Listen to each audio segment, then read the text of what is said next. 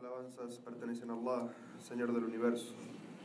A quien Allah Azza wa Jal guíe, nadie lo podrá desviar. Pero para quien Allah Azza wa Jal haya decretado el desvío a causa de sus malas acciones y elecciones, no encontrará fuera de Allah quien le pueda guiar. Atestigo que nada ni nadie merece ser adorado sino Allah, nuestro Creador y sustentador, que nos dio la vida, nos sustenta, nos va a dar la muerte, nos va a resucitar y nos va a juzgar por nuestras acciones. Y atestigo que Muhammad sallallahu alayhi wa sallam es el último de los profetas enviados a la humanidad.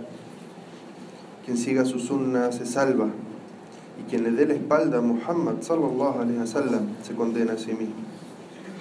Hermanos y hermanas, vamos a hablar en esta jutba de hoy sobre un asunto de mucha importancia y es el engaño que provoca el materialismo y la necesidad que tenemos de vivir una vida espiritual, una vida que nos enseñe que esta vida que recorremos día a día, el objetivo es sembrar para poder cosechar la recompensa de Allah tanto en esta vida como en el más allá.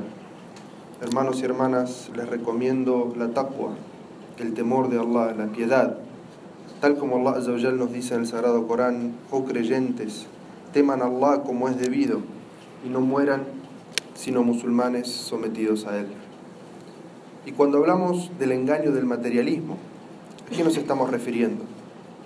Me refiero a aferrarse a esta vida mundanal, amar más esta vida mundanal y las cosas materiales que la vida del más allá, dándole prioridad a las cosas materiales sobre la vida del más allá, sobre la vida espiritual dándole prioridad a las cosas materiales sobre tu amor a Allah Azawajal y tu amor al profeta Muhammad sallallahu alaihi wasallam y el respeto a tu din, a tu religión.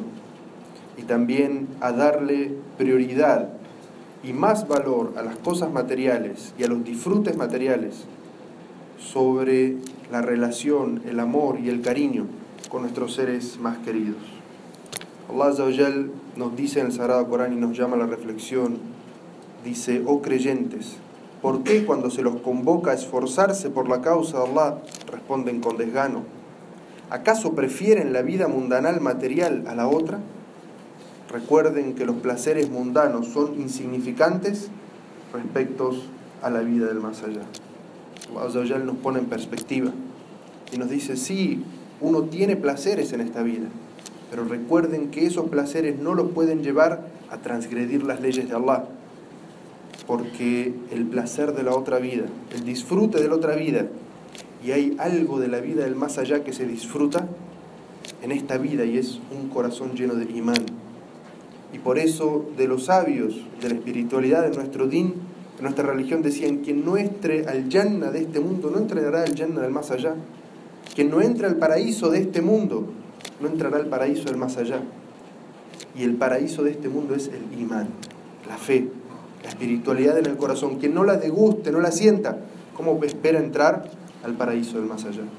Allah dice en el Sagrado Corán, sepan que la vida mundanal es juego, diversión, encanto, ostentación y rivalidad en, en riqueza e hijos.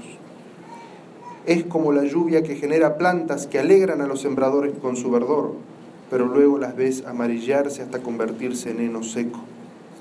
En la otra vida ustedes recibirán un castigo severo o el perdón de Allah y su complacencia.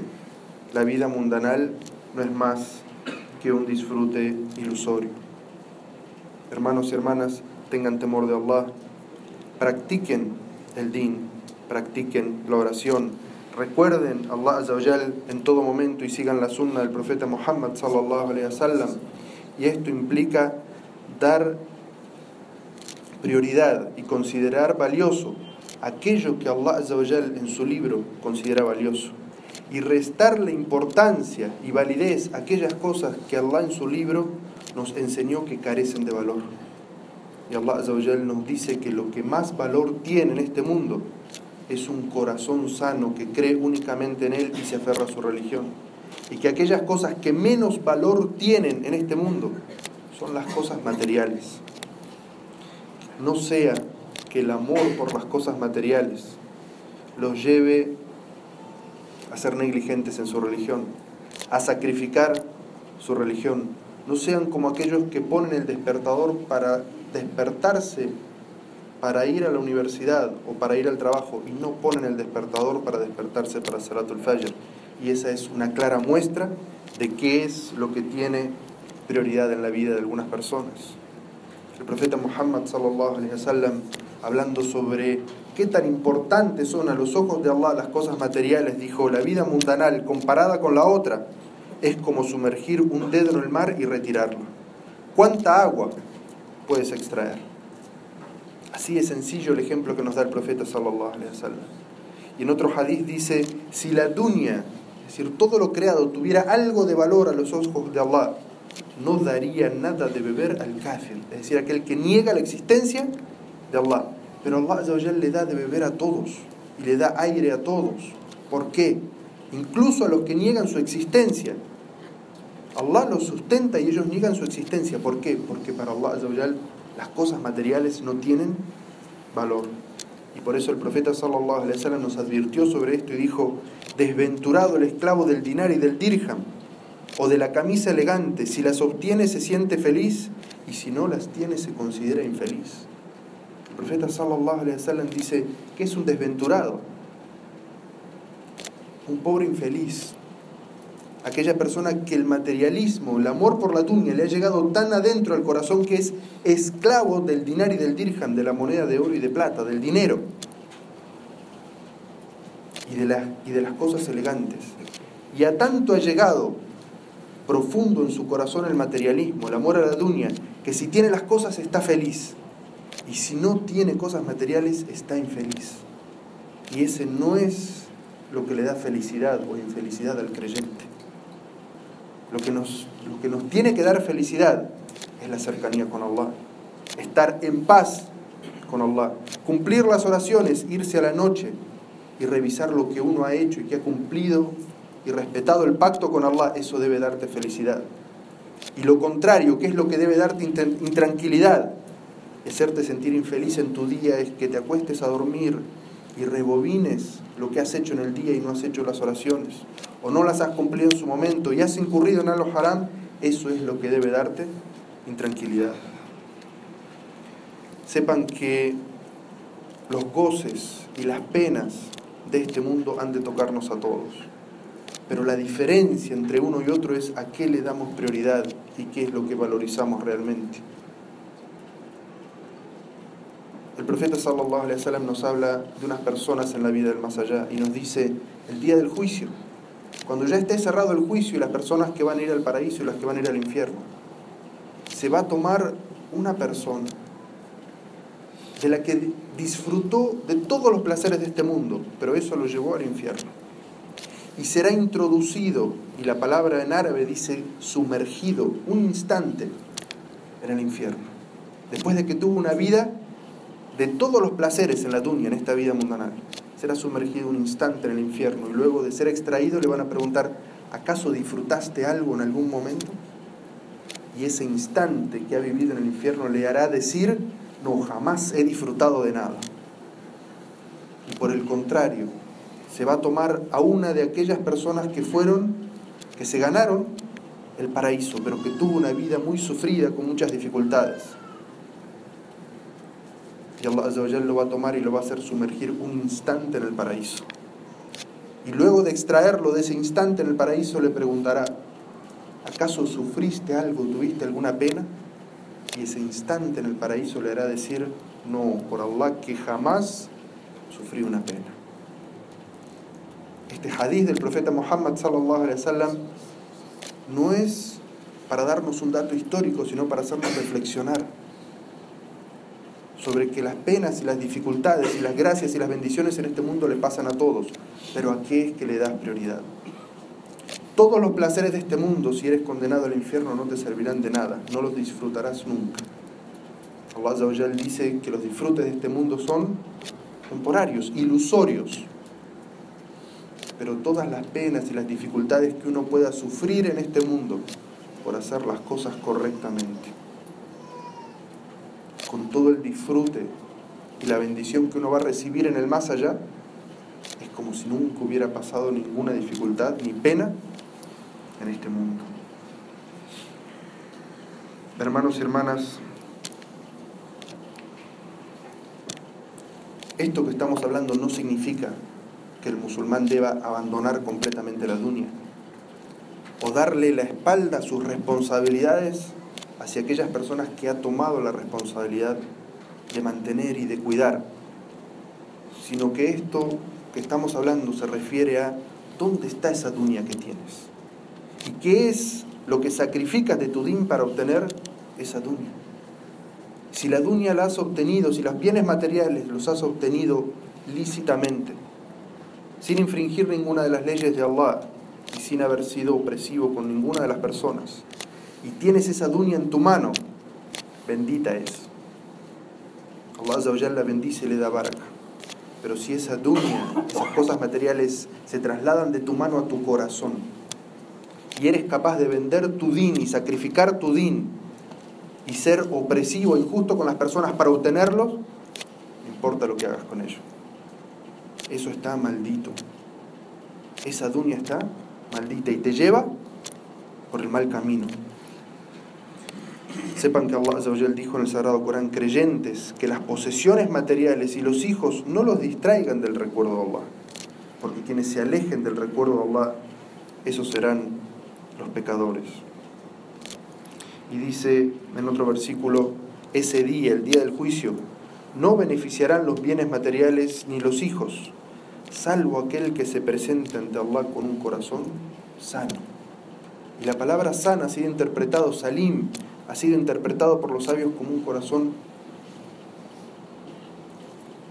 exento de idolatría, exento de injusticia hacia los hombres, sin amor por los bienes materiales, sino que utilizó los bienes materiales para complacer a Allah. Escuchen este versículo del Corán que dice, muchos prefieren la vida mundanal aunque deben saber que la vida del más allá es superior y eterna. Este mensaje se encuentra mencionado en las primeras revelaciones, en las revelaciones recibidas por Abraham y por Moisés. Es decir, que este materialismo extremo en el que nosotros vivimos hoy también fue parte de la vida de las generaciones anteriores y que este mensaje de condenar el engaño del materialismo y llevar a la vida más espiritual a la gente es el mismo mensaje que traían los profetas anteriores, Abraham y Moisés, como son mencionados en este versículo. Hermanos y hermanas, sepan que el profeta sallallahu alaihi wasallam dijo, cuando el hijo de Adán muere, se cortan todas sus obras, excepto tres, que se, se seguirán registrando a su favor, una caridad permanente, un conocimiento beneficioso, y un hijo piadoso que ruega por él. Y menciono este hadiz del profeta Muhammad sallallahu alaihi wasallam porque muchos otros hadices nos invitan a hacer la oración en su momento, a dar caridades y ayudar al pobre, a ayunar algunos días, hacer la peregrinación, pero este hadiz del profeta Muhammad sallallahu alaihi wasallam no nos hace mirar a la inmediatez de lo que hacemos hoy, sino a tener una visión de futuro y hacer acciones que no solamente nos vayan a beneficiar en el hoy, sino que nos vayan a beneficiar por generaciones y generaciones. Porque el profeta sallallahu alaihi wasallam dice, cuando te llegue ese momento que nos va a llegar a todos y se corte tu vida porque llega la muerte, te alcanza el ángel de la muerte y toma tu espíritu y tu vida terminó.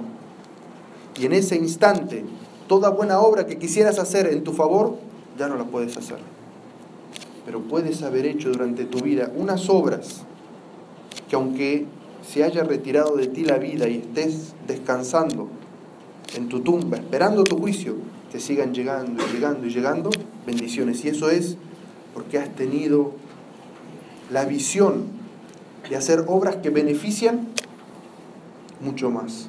No es simplemente dar una caridad, sino que el profeta sallallahu alaihi wasallam dice una caridad permanente, construir una escuela, construir un hospital, construir una mezquita, una caridad que no es para solucionar un problema inmediato, sino para algo que va a dar beneficio y beneficio y beneficio a la gente. Un conocimiento beneficioso. Algo que descubras del din que puedas dar y transmitir a la gente. Si Allah te ha beneficiado con el conocimiento de la medicina y puedes descubrir algo que mejore la calidad de vida de las personas, y mueres, pero ese conocimiento sigue beneficiando a las personas, Allah te sigue recompensando por ello. Y luego menciona un hijo piadoso que hace dua por ti. Porque la educación de los hijos es algo difícil. Pero quien se esfuerza en educar a los hijos y transmite esa sabiduría y transmite su, su religión hacia las generaciones que vienen, y sus hijos practican el din también sus nietos, y así generación tras generación, uno es recompensado por ello.